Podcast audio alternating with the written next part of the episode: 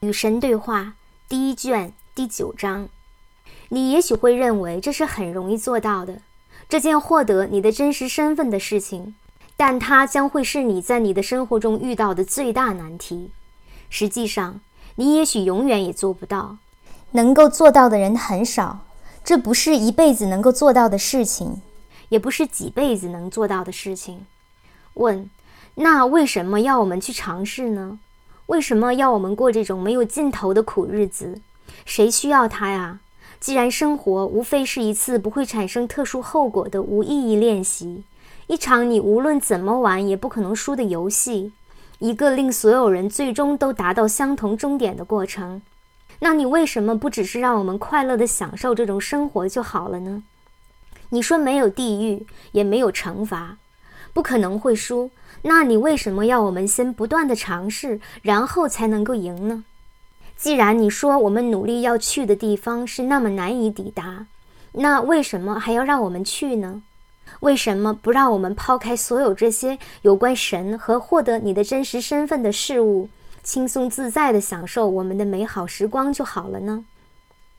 啊，我的孩子，看来你真的很沮丧。问：是啊，我厌倦了不停的尝试、尝试、尝试，得到的却只是你来到这里，告诉我这件事非常困难，一百万个人中只有一个能完成。答：嗯，我能理解你的心情，让我来看看能否帮上你的忙。首先，我想指出的是，你已经享受过你的美好时光啦。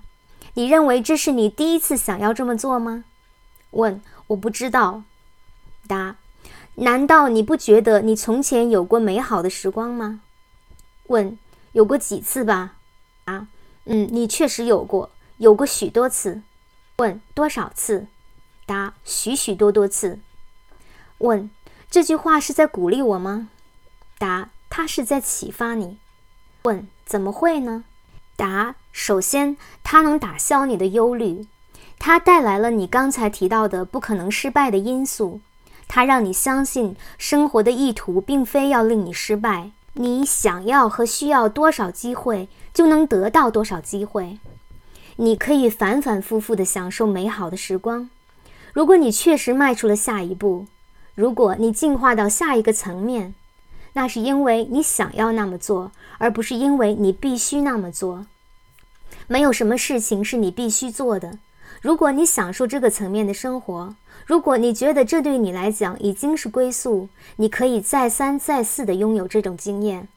实际上，你确实反复地拥有这种经验，原因正是你享受目前的生活，你爱这如戏的生活，你爱这苦痛的生活，你爱这种对神一无所知的生活，所以你才会过着这样的日子。问：你是在跟我开玩笑吗？答：我会跟你开这种玩笑吗？问：我不知道，我不知道神会开哪种玩笑。答：我不会开这种玩笑。这个话题太接近真相，太接近终极的认识。我从来不拿“生活何以如此”来开玩笑。关于这个话题，已经有太多人的说法让你摸不着头脑。我来这里的用意，并非让你变得更加糊涂。我来这里是为了让你变得清醒。问，那么请让我变得清醒吧。你是说这种生活是我自己想要的吗？答，当然啦，是的。问，这样的生活是我选择的？答，是的。问，我曾经多少次做出这个选择？答，许多次。问，到底多少次？答，你又来了。你想要准确的数字吗？给个大概的估计就好啦。我想知道是几百次还是几十次。答：几百次。问：几百次？我已经活过几百辈子。啊，是的。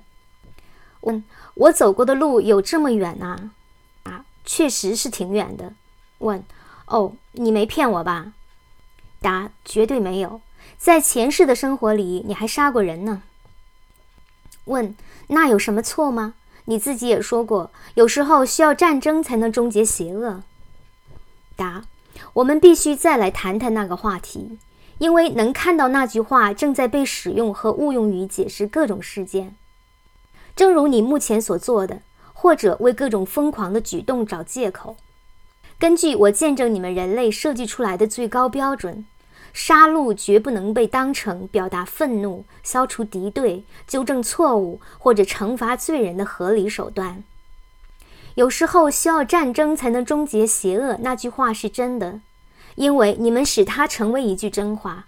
在创造自我的过程中，你们确凿地认为对所有人类生命的尊敬是，也必须是崇高价值观的核心要素之一。我很高兴你们做出这样的决定，因为我创造的生命并不是用来毁灭的。正是这种对生命的尊敬，使得你们有时候需要战争，因为正是通过打击迫在眉睫的邪恶的战争，正是通过保卫命悬一线的别人的战役。你们才能够证明你们的身份，在最高的道德法则之下，你们有权利。实际上，在那个法则之下，你们有义务去制止别人或你自己受到的攻击。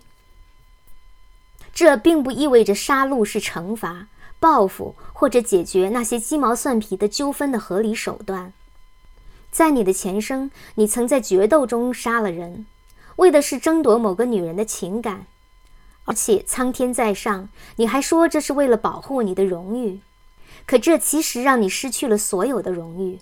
用致命的武器来解决纠纷是很荒唐的。时至今日，仍有许多人动用武力，致人死命的武力来解决荒唐的纠纷。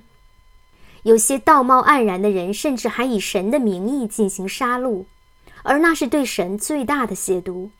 因为那与你们的真实身份并不相符。嗯，哦，那杀人确实错了。答：让我们先来谈谈对与错的问题。任何事情都没有错，错是个相对的词汇，只称你们所谓的对的反面。然而，对是什么呢？你真的能够客观地做出决定吗？对与错，不就是你根据你对各种事件和情况的决定而叠加在他们之上的描述吗？请你告诉我，你做出决定的基础是什么呢？你自己的经验吗？不是的，在绝大多数情况下，你选择接受的是别人的决定。你认为那些出生比你早的人也许了解的比你多。在日常生活中，你很少根据你的理解亲自做出对与错的决定。遇到重大问题，情况尤其如此。问题越重大，你就越不可能聆听你自己的经验，你就越容易将别人的决定据为己有。所以，你们彻底的不再操心你们生活的某些领域，以及某些由人类经验而引发的问题。这些领域和问题通常包括各种对你的灵魂而言至关重要的话题：神的本质、真正的道德的本质、终极实在的问题。各种围绕战争、医疗、堕胎、安乐死而展开的生死议题，整个个人价值观、价值结构和价值判断的实质，这些大多被你置之不理，分派给其他人。你并不想对他们做出你自己的决定。有其他人做出决定啦，我听他们的，我听他们的。你大声说，让其他人告诉我什么是对，什么是错就好了。顺便告诉你吧，这就是人类的宗教十分流行的原因。宗教的信仰系统是无足轻重的，只要立场坚定、教义连贯、清楚拥趸的期望、教规严厉就可以了。给出这些特征，你就能发现人们简直什么都信。最怪异的行为和信念可以曾经被归咎于神，这是神的作风。他们说这是神的话语。有些人将会接受这种说法，兴高采烈的，因为你知道的，这消除了他们亲自思考的负担。现在我们可以来谈杀戮了。杀戮能够有正当的理由吗？仔细想想吧，你将会发现，你无需外在的权威也能找到方向，无需更高的信息来源也能得到答案。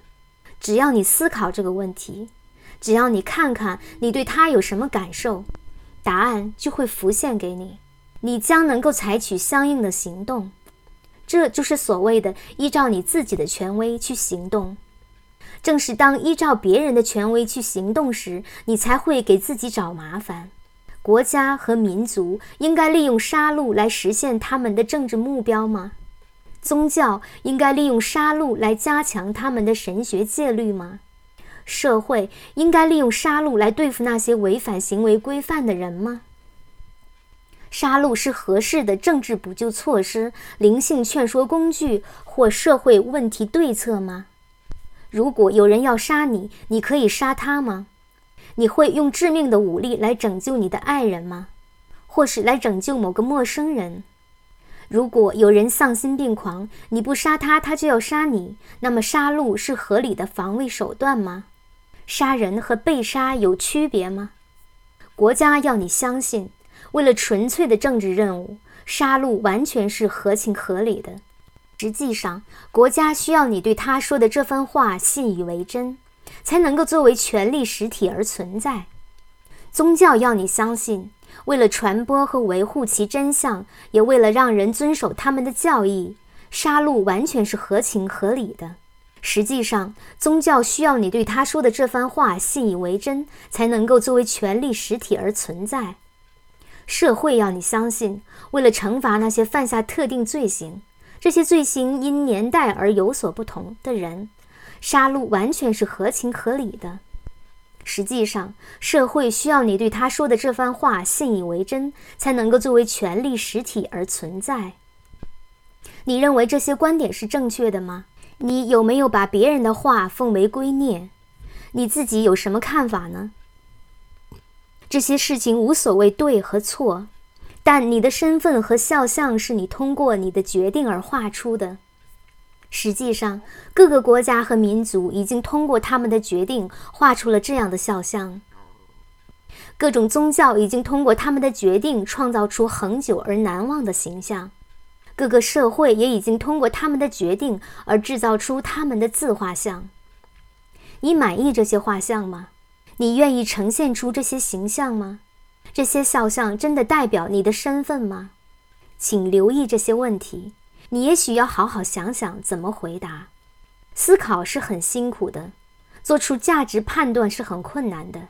这让你处于纯粹的创造之中，因为将来会有许多时候，你不得不说“我不知道，我真的不知道”。然而，你仍将不得不做出决定，所以你仍将不得不选择。你将不得不做出坚定的选择。这样的选择，这种对未曾了解的事物做出的决定。被称为纯粹的创造。做出决定的人意识到，深深的意识到，自我正是在做出这种决定的过程中被创造出来的。绝大多数人对这项重要的工作毫无兴趣，绝大多数人宁愿将其交给别人去完成。所以，绝大多数人都并非自我创造出来的生灵，而是习惯的生灵，别人创造出来的生灵。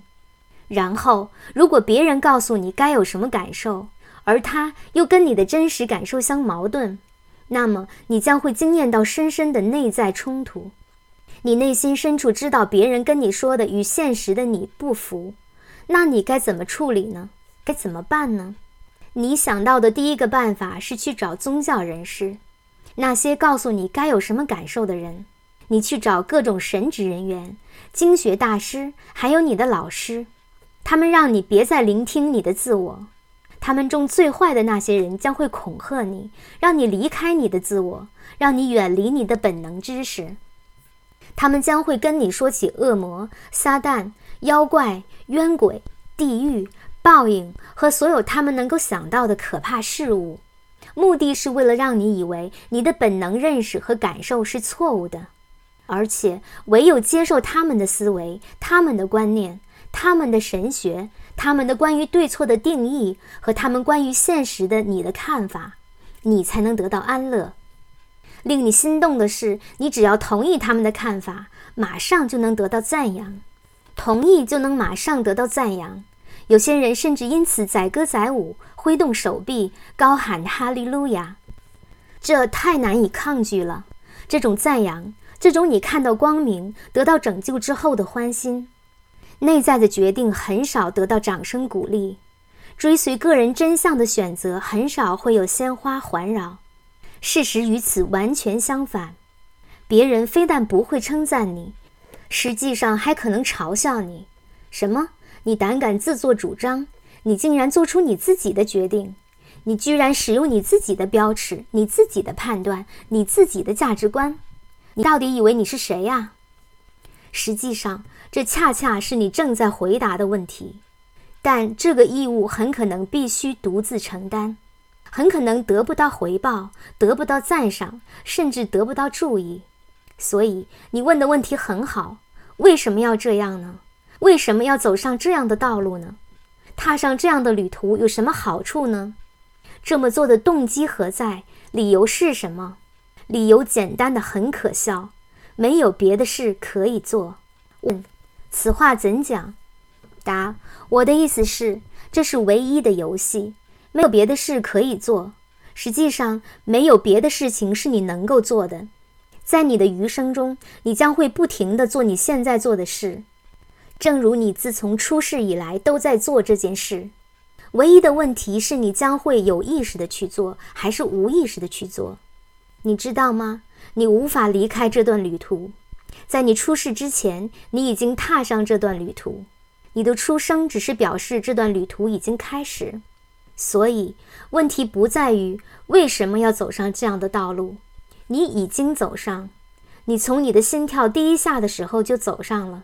问题是，我愿意有意识的走这条路，还是无意识的、清醒的或者糊涂的？我要成为我的经验的前因，还是成为它的后果？在你这辈子的绝大多数时间里，你生活在你的经验的后果中。现在你受到邀请，可以成为你的经验的前因，那就是有意识的生活。那就是所谓的清醒的行走。正如我说过的，你们之中许多人已经走过很远的路，你们取得的进展不算小，所以你们不应该觉得你们活了这么多辈子只是来到这里。你们当中有些已经是高度进化的生灵，有非常清晰的自我感觉。你们知道你们的现实身份，也知道你们的理想身份。此外，你们还知道那条从现实通往理想的道路。那是个伟大的符号，那是个清晰的标志。问：标志着什么呢？答：标志着你们已经没有多少辈子可活。问：那是好事吗？答：对于现在的你来说，是的，它是好事，是因为你说它是好事。不久之前，你还只想停留在现在的生活里。如今你只想离开，这是非常好的标志。不久之前，你常常杀生，虫子、花草、树木、动物、人。如今你不会平白无故的去滥杀无辜，这是非常好的标志。不久之前，你茫然的度日，仿佛你的生活没有目标。如今你认识到生活确实没有目标，除非你给他一个，这是非常好的标志。不久之前，你祈求宇宙带给你真相，如今你告诉宇宙你的真相，这是非常好的标志。不久之前，你追名逐利，如今你追求单纯而美好的成为你的自我，这是非常好的标志。而且不久之前你怕我，如今你爱我，爱的称我为你的等辈，所有这些都是非常非常好的标志。问：哇塞，你让我心情大好啊！答：你的心情应该大好才对。说话用上哇塞的人，心情是不可能糟糕的。问：你真的很幽默啊！答：幽默是我发明的。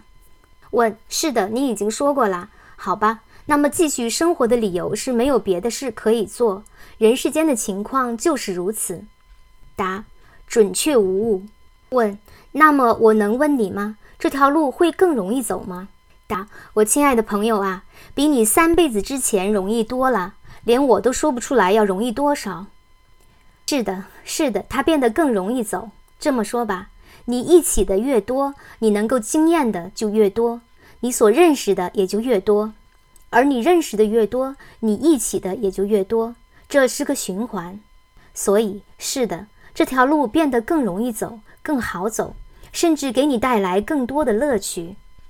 但别忘了，这段旅途绝不是艰苦的跋涉。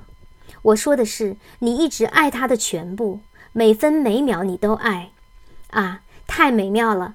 这种叫生活的东西，它是一段美妙的经验，对吧？问，嗯，我猜应该是吧。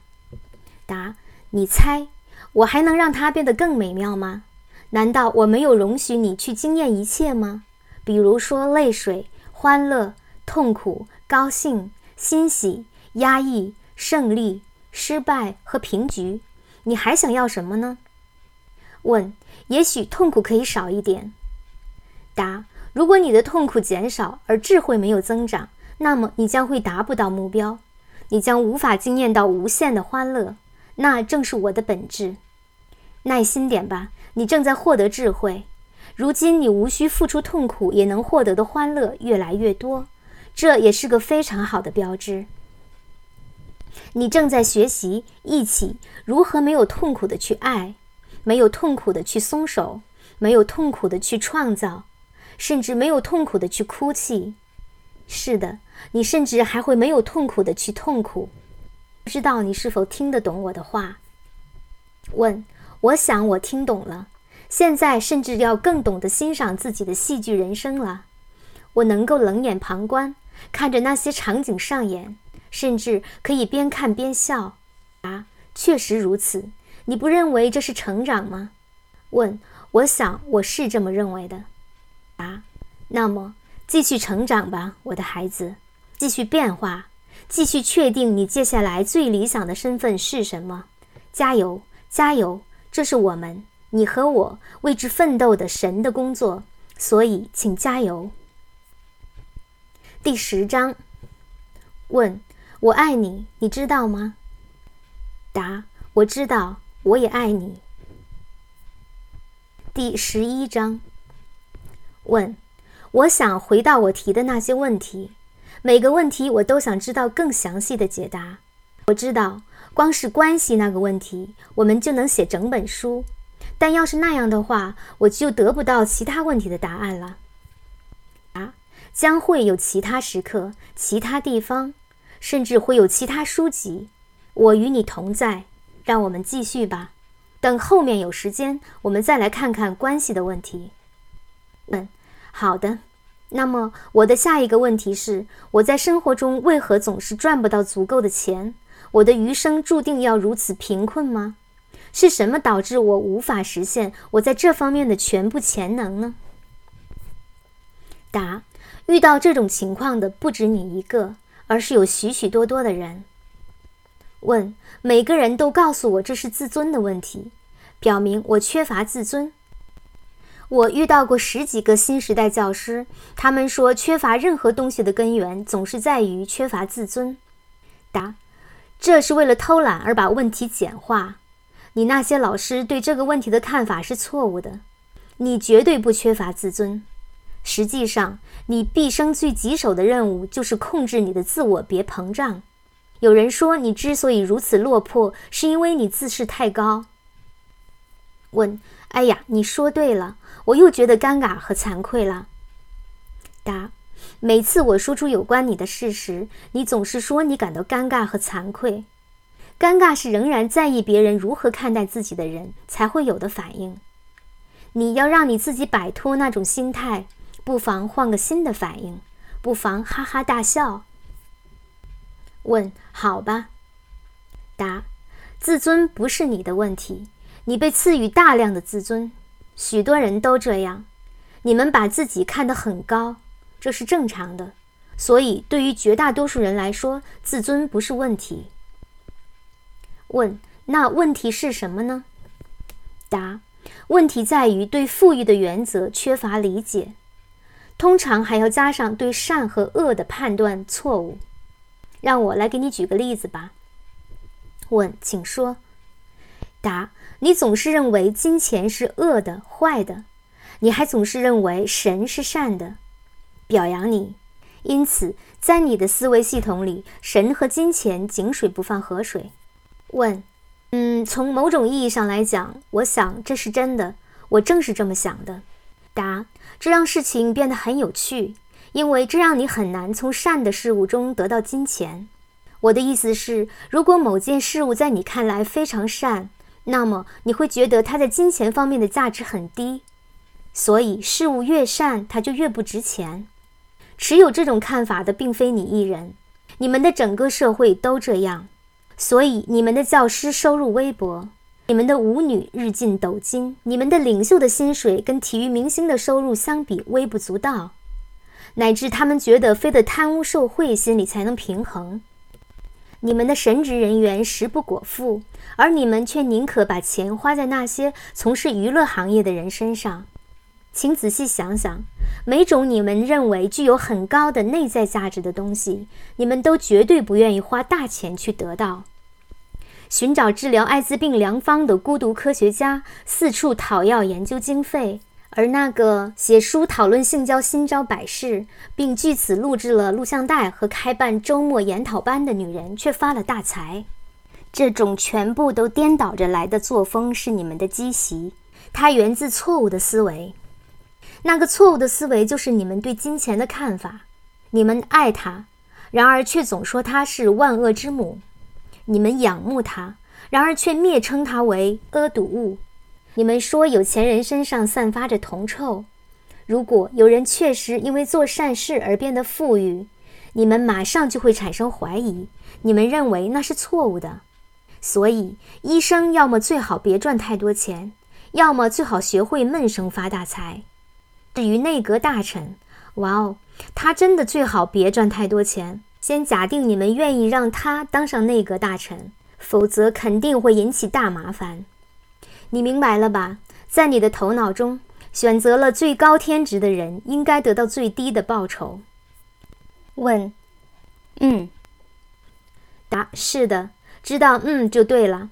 你应该仔细想想，因为那个思维错的离谱。问，我想没有错或对这回事。答，确实没有，唯有对你有益的和对你无益的。对和错是相对的词汇，当使用它们时，我指的其实是对你有益或者无益。在这个例子中，你的金钱思维是错误的，因为它对你无益，不能让你得到你说你想要的东西。别忘了，思维是创造性的。所以，如果你认为金钱是恶的，同时又认为你自己是善的，嗯，你能看到其中的矛盾之处。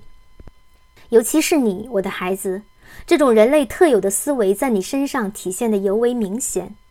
绝大多数人并不像你这样认为，这种矛盾是水火不容的。绝大多数人憎恶他们谋生的工作，所以他们并不介意从中得到金钱。可以这样说吧。他们认为这是恶有恶报，但你热爱你在生命中日日夜夜的所作所为，你热爱那些你用来填满时间的活动。因此，在你看来，获得大量的金钱作为你的劳动的回报，在你的思维系统里是善有恶报，而这是你万万不能接受的。你宁愿挨饿，也不愿纯粹的宗教服务收取阿堵物。仿佛你若收了钱，你的宗教服务便不再纯粹似的。在这里，我们看到了这种对待金钱的好恶交织的态度。部分的你拒绝金钱，而部分的你则为缺乏金钱而怨憎。喏，宇宙不知道该怎么办，因为宇宙接收到你的两种不同的思维，所以你的财运时好时差，因为你对金钱时喜时厌。你并没有坚定的立场，你不确定你的哪个想法才是真实的。宇宙只是台巨大的复印机，它制造的无非是许多你的思维的复印件而已。改变的方法唯有一种，你必须改变你的金钱思维。问：我怎么能改变我的思考模式呢？我的思考方式就是我思考的方式，我的思维，我的态度，我的观念。并非短时间内形成的，我想他们必定是多年的经验、毕生的遭遇的后果。关于我的金钱思维，你说对了，但我如何才能改变它呢？答：这也许是本书中最有意思的问题。对于绝大多数人来说，普通的创造方法是一个涉及到思维、话语和行为或活动的三步过程。首先是思维，成型的观念，最初的概念；然后是话语。大多数思维最终将它们自身转化为话语，话语通常是被写下的或者被说出的，这赋予思维附加的能量。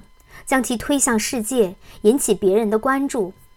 最后，话语有时候会被付诸行动，到时候你们就会拥有你们所谓的后果，某种完全始于思维的物质世界的现象。人造世界中围绕着你们的一切，都是以这种方式或者其他大同小异的方式被创造出来的。创造的三种核心要素被派上了用场。问。但现在问题在于如何改变诱发思维呢？答：是的，这是个非常好的问题，也是个非常重要的问题。因为人类如果不改变他们的某种诱发思维，就将会死无葬身之地。改变根基思维或者诱发观念的最快捷方式是颠倒思维、话语、行动的过程。问，请你解释。答。采取你想要拥有的新思维所指涉的行动，然后说出你想要拥有的新思维所指涉的话语。经常这么做，做的足够多之后，你将会训练头脑以新的方式思考。问：训练头脑，那不就是精神控制吗？那不就是洗脑吗？答：你以为你头脑中现在拥有的这些思维是从哪里来的？难道你还不明白，你现在的观念是世界灌输给你的吗？你的头脑由你来控制，难道不比由世界来操控好太多了吗？去思考你要思考的思维，难道不比去思考别人的思维好得多吗？拥有创造性的思维，难道不比拥有反射性的思维好得多吗？然而，你的头脑充塞着反射性的思维，来自别人的经验的思维。在你的思维中，源自你自我制造的资料很少，源自你自我制造的偏好就更少了。你关于金钱的根基思维便是最主要的例证。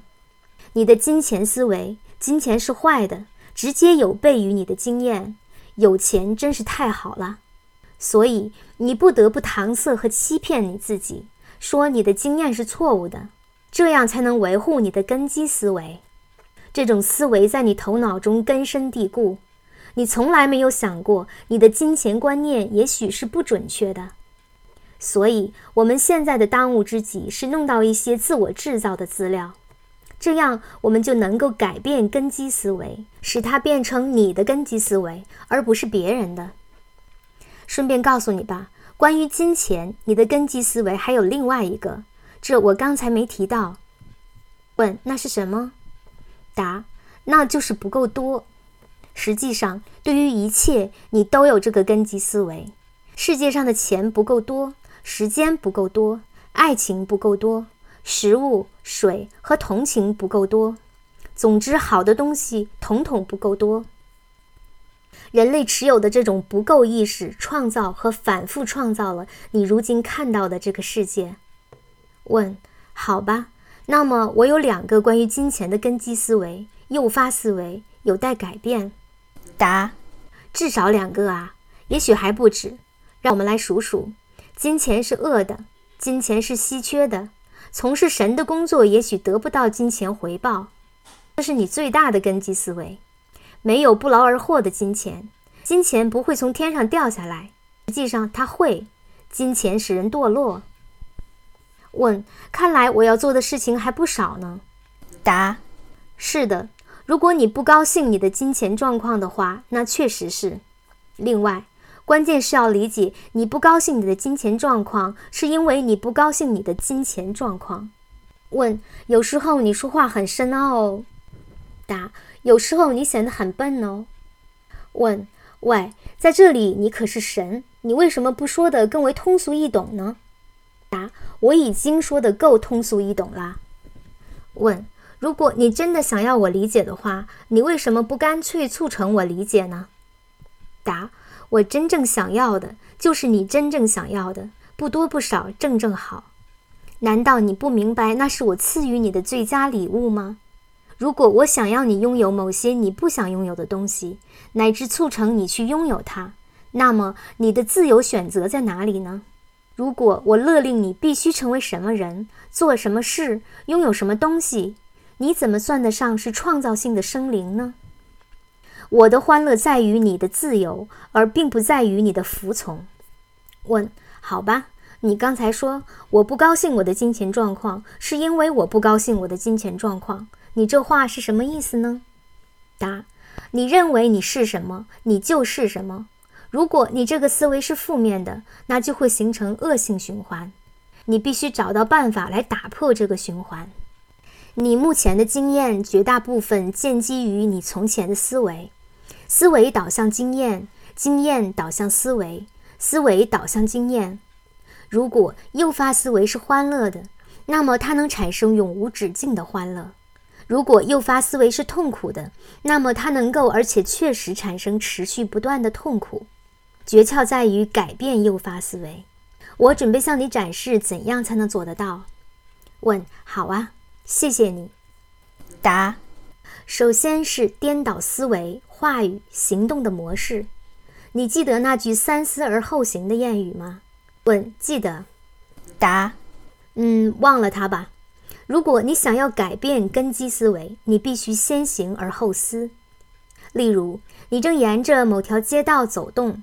遇到有位老太太向你索要硬币，你意识到她是个度日如年的乞丐，你立刻认识到你身上虽然没有多少钱，但终归可以分点给她。你最初的冲动是给他一些零钱，部分的你甚至已经准备伸进口袋去摸那几张小额钞票，给他一张一块的，甚至是一张五块的，管他娘的，让他高兴吧，让他振作起来。接着思维出现了，什么？你疯了吗？我们今天只有七块钱可以用来过日子，你居然想给他五块，所以你开始犹豫是不是要掏出一块的那张。思维又来了，喂喂，走吧，你又没多少钱，怎么可以乱给呢？天哪，给他几个硬币就好了，我们快走吧。你很快伸手进别的口袋，想要掏出几个硬币，你的手指只摸到五分和一角的硬币，你觉得很尴尬。你自己丰衣足食，在这里怎么好意思只给这个一无所有的可怜女人分币和毫币呢？你匆忙的想要找到一两个二毫五分的硬币，哦，有一个藏在口袋深处。在这个时候，你已经微笑着从他身旁走过，再走回去已经太迟了。他什么都没有得到，你也什么都没得到。现在你并没有体会到富足和分享带来的欢乐。而是觉得自己像那个女人一样可怜，你为什么不爽快地给他那张钞票呢？那是你最初的冲动，但你的思维拦住了你。下次记得先行而后思，把钱给掉，给出去，你已经有钱了，而且会有更多的钱。这是唯一区分你和那个乞丐老太太的思维。你非常清楚会有更多的钱，而他并不知道。当你想改变某个根基思维，请根据你拥有的新观念去行动，但你的行动必须要快，否则你的头脑将会在你认识到那个观念之前就将其杀死。我是说真的，那个观念，那个新的真相将会在你尚未有机会认识它之前死去。所以，当机会来临，请抓紧行动。如果你足够经常的这么做，你的头脑会很快获得那个观念，它将会变成你的新的思维。问：哦，我刚想起来一件事，新思维运动提倡的不就是这个吗？答：就算不是，也应该是。新思维是你唯一的机会，它是你唯一的真正机会，让你能够向你的真实身份进化和增长，能够让你获得你的真实身份。此刻的你，头脑充塞着陈旧思维，这些思维不仅陈旧，而且绝大多数来自别人。是时候改变你的某些思维啦，这是至关重要的，这是进化的一切含义。